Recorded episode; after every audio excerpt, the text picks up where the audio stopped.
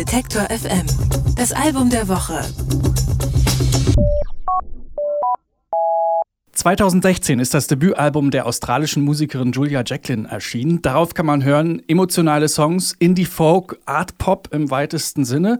Und damit hat sie direkt mal einige Wellen geschlagen, hat unter anderem einen Auftritt beim Primavera Festival bekommen und in ihrer Heimat Australien den Titel Future is Now Artist. Und jetzt legt Julia Jacqueline nach. Crushing heißt ihr zweites Album und da geht es um das Ende einer Beziehung.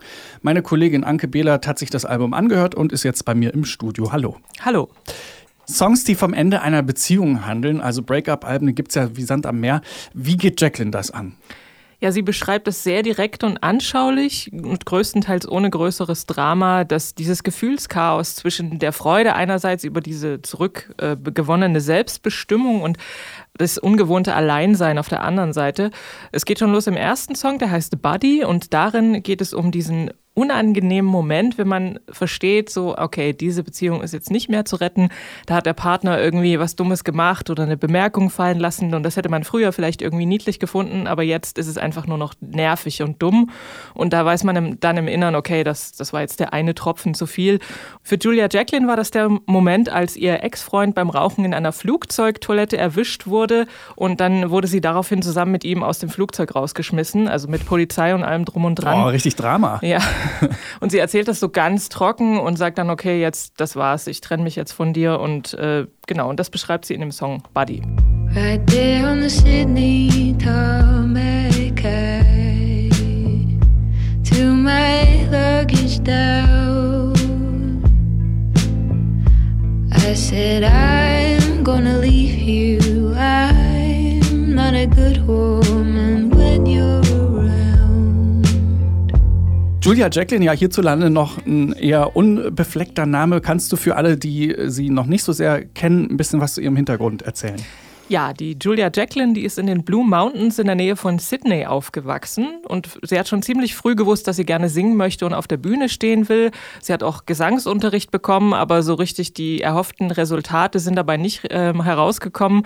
Und sie hat dann bei jeder Gelegenheit laut äh, vor sich hin und bei Liedern mitgesungen und zum Beispiel, wenn ihre Mutter zum Einkaufen gefahren ist und sie dann ein bisschen alleine zu Hause war oder auch im CD-Laden und da hat sie mal in einem Interview so eine Situation beschrieben, wie sie mit ihrer Schwester halt Musik kaufen kaufen wollte. Und dann hat sie sich Kopfhörer aufgesetzt und irgendwie Lady Gaga mitgesungen. Und ihre Schwester fand das extrem peinlich und hat dann nur gesagt, ah, oh, jetzt auf. Und so.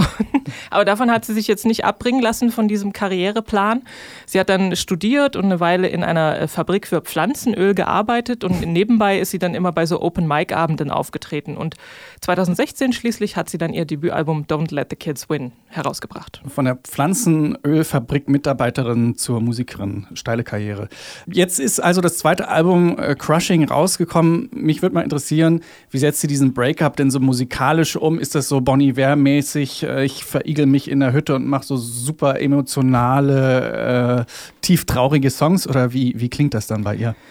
Naja, sie war ja in unserem Fall sozusagen diejenige, die Schluss gemacht hat, also den Schlussstrich gezogen hat. Und entsprechend ist es zwar sicherlich auch schwer, ihr schwer gefallen und natürlich ist es immer ein bisschen unangenehm, aber am Ende des Tages ähm, hat sie halt ihre Selbstbestimmung wieder gewonnen und sie setzt es um in so recht sparsam arrangierten Songs und die Platte wird von Gitarre und ihrem rohen emotionalen Gesang dominiert. Also der schon, ja, manchmal hat man den Eindruck, sie hat das so einem guten Freund in einer ruhigen Minute erzählt, diese ganzen Stories.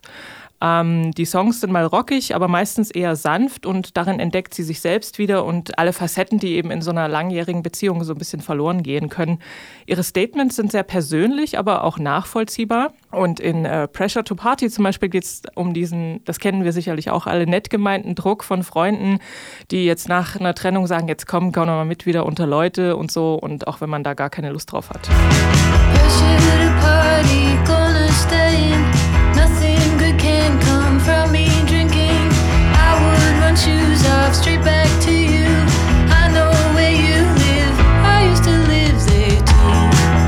Kleiner Ausschnitt aus Pressure to Party von Julia Jacqueline. Kennt man vielleicht auch schon hier von der Playlist auf Detektor FM. Anke, wie ist dein Fazit? Wie ist das Album Crushing von Julia Jacqueline? Wie ist das gelungen?